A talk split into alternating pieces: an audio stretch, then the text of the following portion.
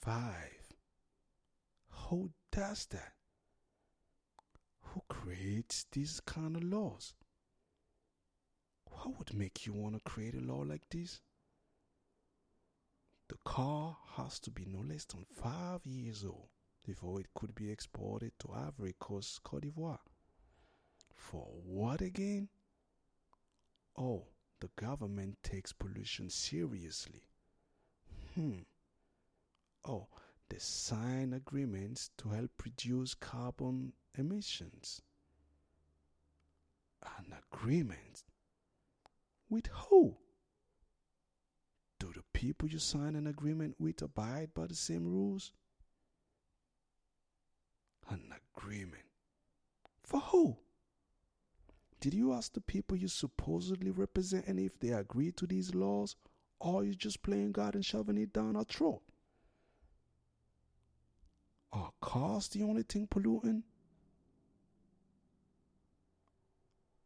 What if I want to export a 2013 electric car?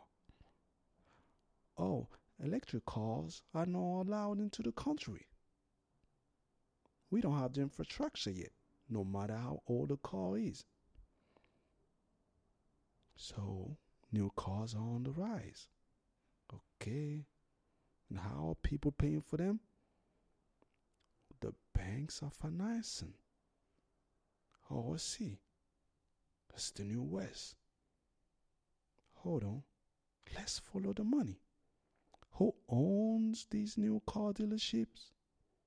Who gets a cut from those sales? Who can afford to sell only new cars? What about the small businesses around used car sales? Like the salesmen and women, the mechanics, the parts sellers, etc. Is this really to reduce pollution or to line a few people's pockets? Does Ivory Coast, Cote d'Ivoire manufacture or assemble cars? What does the future look like for those people?